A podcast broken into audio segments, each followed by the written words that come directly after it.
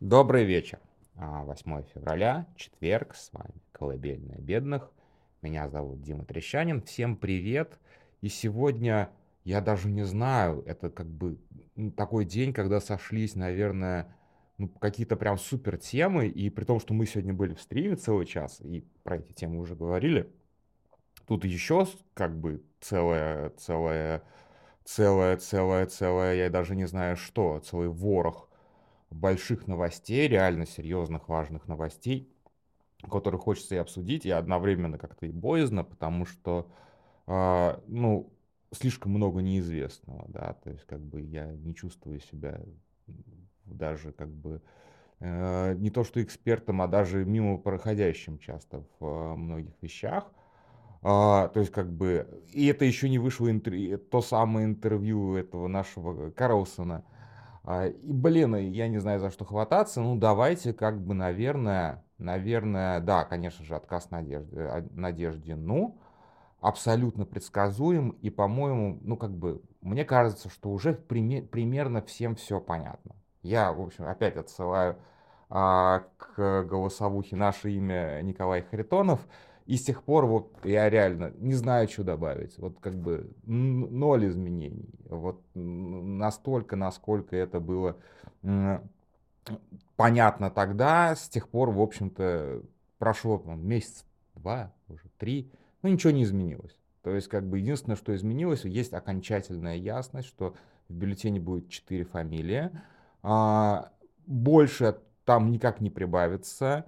А, может стать меньше но по каким-то очень маловероятным причинам. То есть, ну, я себе с трудом могу представить, чтобы кто-то снялся. Хотя, в принципе, если вот сейчас реально втопить за Дованкова, вот прям действительно всерьез, что там Навальный там что-то написал, вот это все, могут, могут как бы попросить сняться. Даже, даже вот так вот. Как бы. То есть можно, можно еще попытаться сократить этот бюллетень.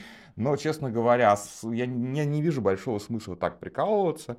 Поэтому с точки зрения политической стратегии примерно все понятно. Да, как бы надо по возможности идти голосовать э, против Путина, а против это реально любой голос не за Путина. Так работают выборы, где, в общем-то, а, победитель забирает все. Ну, ладно, к этому вопросу, вот к вопросу, как можно и как лучше голосовать или не голосовать, я обязательно вернусь вот прям, прям непосредственно к выборам. А, потому что это надо сидеть, разбирать закон, сидеть, э, считать, куда что уходит. Хотя, опять же, с а, выборами формата победитель забирает все, там достаточно все просто. Это не мажоритарная система и не, ну, в общем, не, не парламентские выборы. В парламентских выборах действительно там бывают э, как бы всяч, всячески интересные, не, неожиданные совершенно нюансы.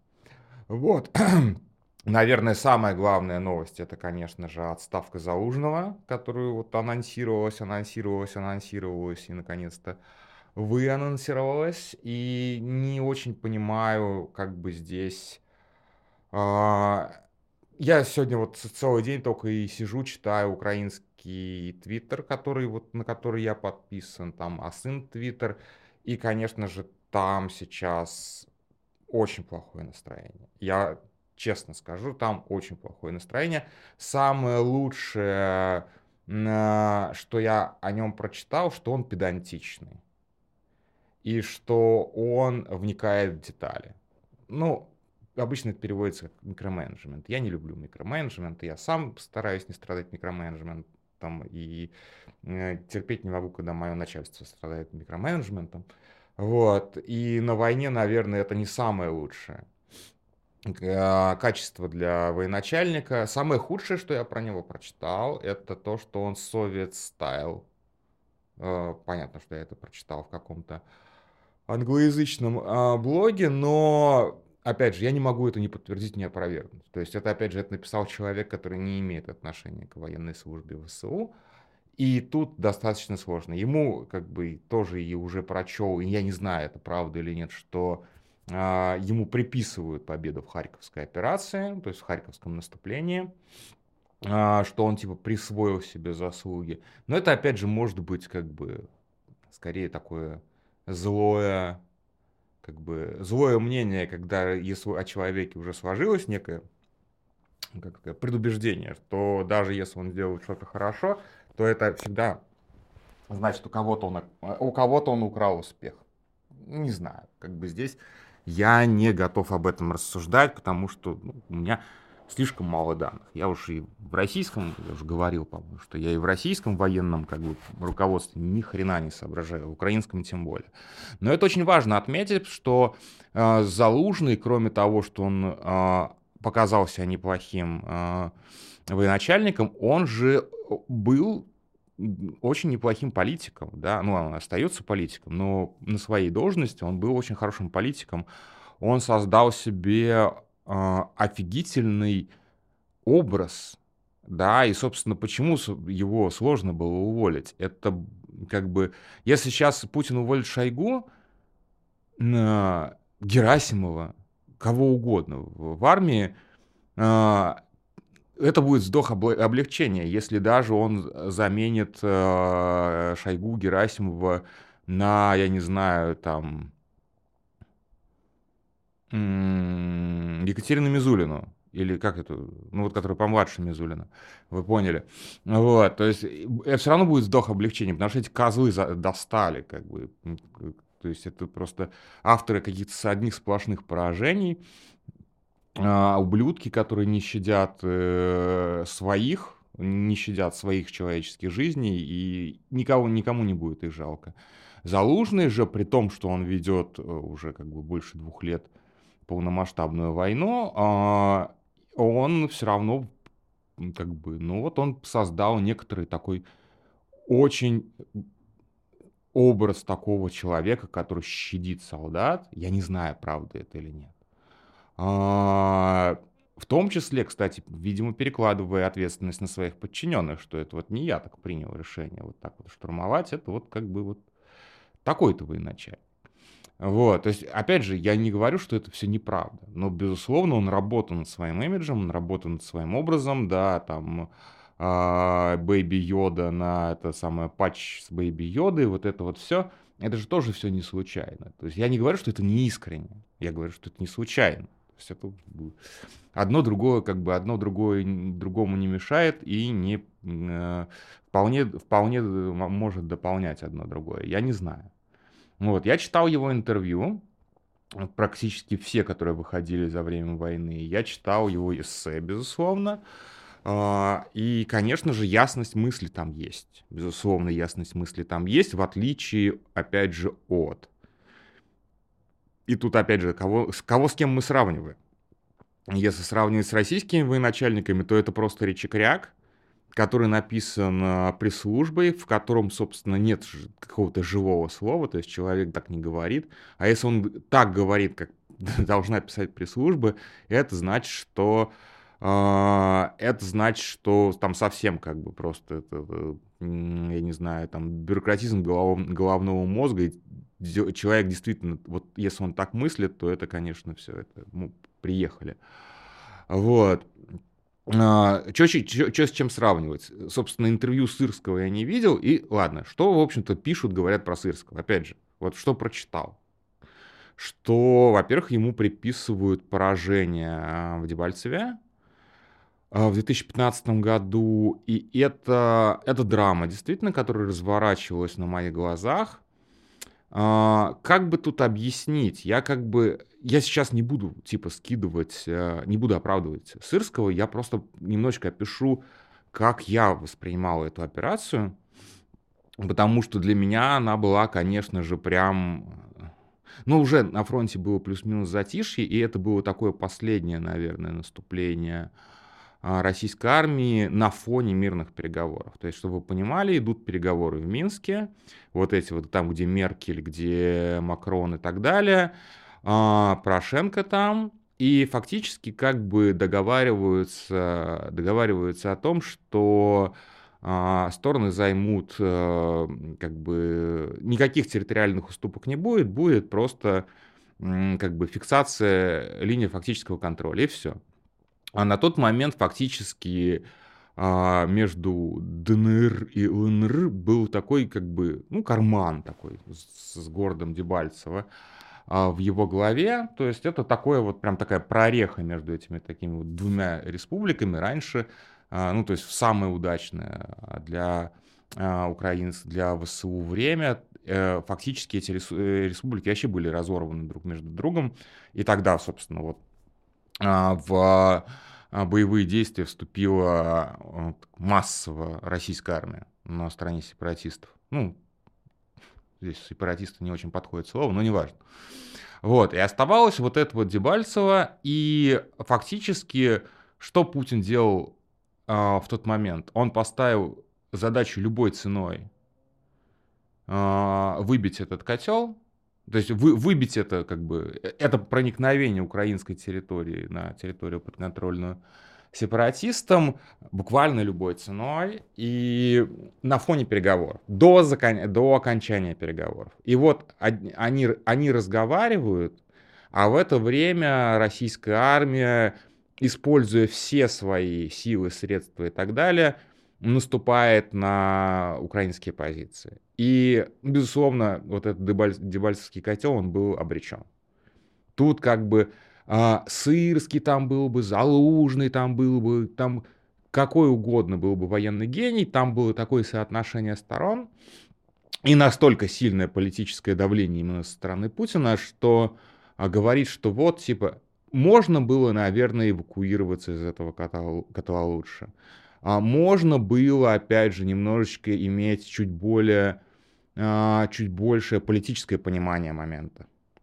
А, но это не вопрос к генералу, который командует конкретной операцией. Это вопрос к военно-политическому руководству вообще в целом. То есть, как бы а, было понятно, ну, то, но и отходить, как бы, и просто сдавать это тоже было политически неприемлемо. Короче, это вот тот случай, когда что бы ты ни сделал, все будет плохо. Поэтому, когда говорят, что вот там сырский мясник, наверное, а, опять же, я же там не был, да, и рассуждать о том, как правильно было или неправильно проводить эту операцию, не очень, как бы, не очень с моей стороны корректно. Но с моей стороны вполне корректно дать вот этот вот чуть больше контекст именно вот этого военного провала, что это был все-таки провал, военно-политический, и а, Россия там тоже понесла приличные потери, потому что действительно это как бы это делалось любой ценой, и здесь я, опять же, не, не от себя это говорю. Можно вполне себе в ЖЖ найти а, посты, прости господи, Мурза, который участвовал в этой операции именно со стороны России. И вот он там прям, он прям там поливался, как вся эта операция была подготовлена, как они, собственно, там а, ну, я, там, собственно, город Дебальцево стерли с лица земли. Это был один из первых украинских городов, который был стерт с лица земли. Э, потому что артиллерию просто подвезли вот в тех масштабах, в которых э, сейчас она используется.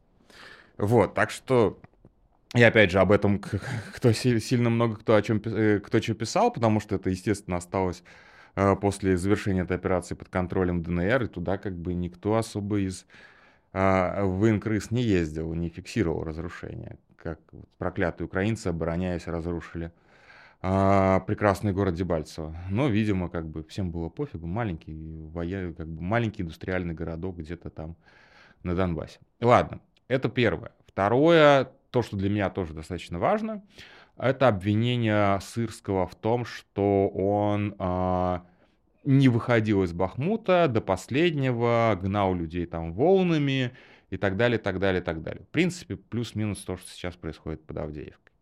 Тут, опять же, нужно смотреть на чуть больше контекст. Безусловно, скорее всего, и тут как бы многие говорят, не я, многие говорят, вот Левиев об этом сегодня у нас говорил в эфире, что из, а, а, из а, Бахмута надо было действительно как по военному, да, по, по всем военным соображениям выходить раньше. А, но у меня есть такой, такой, ну, это немножечко после знания, то есть тоже, тоже надо понимать, что как бы из момента это скорее, этого, скорее всего, не было видно, и действительно вопрос удержания Бахмута, скорее всего, был политическим или вопрос такого обещания, я удержу Бахмут, и удерживаем как бы ценой действительно до последнего солдата, не, не, не самая лучшая, на самом деле, характеристика для генерала, мягко говоря. Но здесь такой контекст, который для меня вот очень важен. Вот глядите, а, э, Пригожин получил 50, там, 40-50 тысяч зэков. Точно мы не знаем. А, эти зэки, а, этих зэков он получил на полгода. Ну, то есть не всех 50 тысяч, но вообще всего 50 тысяч. У кого-то к моменту получения последних зэков первые зэки уже заканчивали свой, свой вот этот вот полугодовой контракт. И мало кто из них продлевал контракт. Соответственно, у Пригожина не было никаких а, как сказать, стимулов и, как сказать, беречь жизни этих заключенных. То есть у него не было вообще никакой как бы мотивации на то, чтобы каким-то образом э, там, я не знаю, продумывать эти атаки или еще что-то. То есть ему дали людей, эти люди ему служат ровно полгода, за полгода они должны отработать по максимуму то, что как бы, вот э, то, то, то, что Пригожин ему дал, а Пригожин давал им свободу. И поэтому ровно полгода а, а, продолжались эти банзай-атаки, ну, нет, больше, чем полгода, но как бы понятно, что кого-то начали вербовать раньше, кого-то по позже, но а, время, пока Пригожин мог а, устраивать вот эти зеркраши, оно его же собственными условиями было ограничено, потому что эти люди уходили, а новых набирать становилось с каждым разом все сложнее, да, потом Минобороны и перестало ему, собственно, давать это делать. А, и здесь очень важное понимание, какая разница, ему не было вообще никакой разницы, куда гнать этих людей волнами. И если бы, условно говоря, отступили из Бахмута, то эти люди также бы пачками наступали в любом другом направлении, в той же самой нынешней Авдеевке, там, в Марьинке, Часов Яр, что угодно. То есть, условно говоря, эти люди все равно шли бы на, на украинские позиции, и украинской армии так или иначе пришлось бы столкнуться с этими 50 тысячами зэков. Без вариантов. Но, опять же, из момента тогда, скорее всего, это было неясно. То есть это не оправдание, чтобы вы понимали, это не оправдание Сырского, это просто как бы э, общая картина иногда как бы мы говорим, что было бы лучшим решением это, и сейчас, наверное, тоже после знанием, все-таки очевидно, что когда Бахмут был взят наполовину уже, то есть из города, наверное, стоило отходить, потому что в развалинах э, силы получали плюс-минус одинаковые условия. Другое дело, когда вот город именно оборонялся по периметру, там, конечно же, соотношение потерь было совершенно другое. Но само по себе именно а, оборона города по, периметру не была зря. Это вот прям сто процентов, можно сказать, а, с учетом имеющейся сейчас информации. Опять же, может быть, позже мы узнаем еще что-то, что перевернет нашу картину. Но из текущего момента все выглядит так. Вот. Теперь а, в том, а, то, что стало, собственно, основанием, видимо, стало основанием а, а, снятия, собственно, заложенного. Кроме э, ебучих совершенно политических интриг, ревности и так далее. Тут, опять же, я не знаю. Скорее всего, это есть. Напряженность между двумя э, популярными людьми, она не может не возникнуть. То есть ревность, вот это вот все, это, это скорее всего есть. Но утверждать я не могу. А, но что фактически сегодня прозвучало в речи Зеленского, что а, действительно, как бы вот есть недовольство, что, а, что а, всем миром рекордно, собрали рекордную помощь в 2022 году, в 2023 году, в начале 2023 года, собственно, на летнее контрнаступление на юге. И все эти гигантские ресурсы, которые напряжением всего мира западного были собраны, ушли на захват трех или четырех сел. Ну, что-то вроде этого, да. То есть вот как бы вся вот эта вот как бы, э, вся вот эта э, длительная подготовка, достаточно шумная пиар-компания, не без этого. И это привело к гигантскому разочарованию даже не в Украине, а именно среди вот западного сообщества, которое поддерживало Украину. Типа, мы вам и так все дали, больше дать нечего, а вы что? То есть люди как бы готовы вкладываться в успех и не готовы вкладываться в, ну, в провал. Разумеется, никто не стал бы вкладываться. Ну, даже вот в такую некую статичную картину э, никто вкладываться не готов. Никто не, как бы, и всем пофигу на детали, да, то есть я сейчас, опять же, я могу дать очень много контекста этой операции и с точки зрения потерь, и с точки зрения вообще, в принципе, этого противостояния. Но кому это интересно? Люди очень поверхностно судят, даже люди, которые принимают решения, политические решения, решения поставлять ту или иную технику.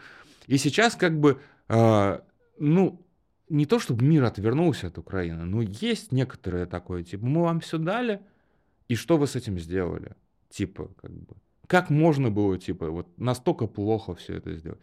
Я бы не сказал, что, как бы... И в чем, собственно, обвинение, насколько я понимаю, как бы из таких, я не знаю, может быть, это мой неправильный вывод, но как бы неправильный, неправильный э, вывод я сделал. Ну, а по ощущению вывод такой, что типа первое такое обвинение было уже давно, что Залужный вместо того, чтобы наступать в одном месте, а, решил наступать там, там, в двух или чуть даже трех точках, разделил силы, распылил силы и таким образом типа а, контрнаступление из-за этого не, как бы, не удалось. А, второй момент, что а, Залужный действительно, в том числе он сам создал себе имидж человека, который бережет солдат, что э, он недостаточно агрессивный генерал, не в смысле, что он не пиздит подчиненных палками, а в смысле, что он недостаточно активный в наступлении, то есть он не наступательный генерал, он скорее такой оборонительный генерал. Вот. И, соответственно, наступление именно поэтому у него не получилось, потому что он все равно в голове держал какие-то вот э, другие цели. Ну, то есть не в смысле, что, а в смысле, что он как-то ограничивал и ресурсы, и все остальное для того, чтобы исходя из какой-то оборонительной концепции голове. Вот, и поэтому вот есть Сырский, он более такой, он как раз более агрессивный генерал, вот генерал, который любит наступать. Но у нас, кстати, вот в России до хера генералов, которые любят наступать. Блять. Это очень плохие генералы. Все, как бы, Украина должна как раз молиться на российских генералов, которые любят наступать типа как под Угледаром, вот, или в Авдеевке. Вот как бы Украина должна просто молиться реально на этих генералов. Но, и тут как бы да, и тут действительно, ну, я не знаю, там американцы, не американцы такие, типа, ну вот Залужный как бы, вот он вечно будет копить, вечно будет солить, вечно будет э, говорить, что вы поставили недостаточно, вы, наши войска натренированы недостаточно, а, и никогда никакого наступ... такого как бы грант наступления он не сделает, потому что слишком бережет солдат. Поэтому давайте вот как бы, чтобы была какая-то помощь, давайте нам какого-нибудь такого генерала, который с наскоку возьмет э, Крым. А, но это тупо, очень тупо, реально. То есть, ну, а, опять же, это такая же история, как, простите, с там, Оливером Стоуном или Такером Карлсоном. Люди решают какие-то свои внутриполитические задачи у себя там в Америке. Им плевать на Украину, на Россию, на что угодно им плевать. И вот они раздают э, советы примерно такой ценности. Но это же не просто советы, это фактически навязываемые условия. Вот, и здесь, конечно же, да, это хороший повод для, в том числе для Зеленского, а, сказать, что ну вот все, как бы западные партнеры не очень довольны а, твоей безинициативностью. Давай-ка ты это поедешь послом в Уганду. Вот. И это на самом деле это плохой шаг. То есть, как бы вообще, в принципе, поддаваться такому давлению это плохой шаг. Поддаваться эмоциям, ревности, там, я не знаю, в том числе политической, это плохой шаг. Ну, как бы, опять же, я не Зеленский, я не знаю полной картины. Может быть, она как-то выглядит иначе. С моей точки зрения, сейчас она выглядит именно так. Вот, это все прискорбно. Но, опять же, это не приговор. Да, это, это, это не приговор, и мы прекрасно знаем, что а, ну, если в Украине нет демократии, то там, по крайней мере, есть фейсбукократия. А, и человек, который а, не может себе заработать там приличную репутацию, но он в этом как бы, там он не, ну как прилично, вот именно в Фейсбуке приличную репутацию, он как-то не думает, что он задержится. То есть в отличие от Шойгу и Герасимова, который несменяемо принципиально, Сырский должен э, соответствовать хоть каким-то минимальным требованиям э, для того, чтобы остаться там, где он остается. Хотя, опять же, черт его знает. Я не так хорошо разбираюсь в Украине. Вот, э, 10 раз уже повторил это. То есть просто это достаточно такие досужие выводы такого э, мужика э, за, доминошным столом, извините, конечно. Вот, и, конечно же, э, просто а, к чему я бы здесь призвал на самом деле, уже 20, почти 6 минут, э, не, в, том, в том числе к тому, чтобы немножечко не бросаться в эмоциональные какие-то тоже такие качели, но это вообще общий совет, и смотреть, э, стараться смотреть на ситуацию немножечко шире. Да, сейчас обе армии в чудовищном состоянии, это правда. А, военное командование не в лучшем состоянии с российской стороны было с самого начала, с украинской стороны. Вот сейчас посмотрим, как это будет. А, общий контекст войны таков, что никто не проигрывает, но и никто не выигрывает. И назначение, перемещение здесь тоже ничего не изменило. А, в любом случае войн, война, э, войны начинают политики, и войны заканчивают политики. Войны проигрывают в том числе политики. В общем, не армии проигрывают войны, а войны проигрывают политики. И если что-то случится на поле боя, это, ну, как поражение на поле боя это еще не поражение в войне. Поражение в войне тоже признают политики. И ответственность, в общем, конечная ответственность все равно на Зеленском. Это он на самом деле как бы ведет эту войну а, со стороны Украины, потому что на нем конечная как бы тяжесть принятия всех решений. А, и не все эти решения, разумеется, удачные. Никто не, не бывает людей, которые принимают 100% удачных решений. Вот, поэтому, конечно же, э, смена главнокомандующего для него это, ой, смена главного, ну, с, с, от, от, в любом случае отставка Залужного это э, решение, которое как, какими, бы, какими причинами они были продиктованы, идиотскими, не идиотскими, мы не знаем. Э, все картины, ну, выглядят как совсем все плохо, но тем не менее, как бы э, в итоге эта ответственность ляжет на него, а не на Сырского или на Залужного. Вот что важно понимать, что если как бы что эту войну проиграет не, э, не Сырский, а эту войну, если вот из-за таких решений проиграет Зеленский. То есть вот. А Залужный как раз наоборот сейчас имеет все перспективы стать э, большим влиятельным политиком в Украине. Такие дела. На этом все. Спокойной ночи.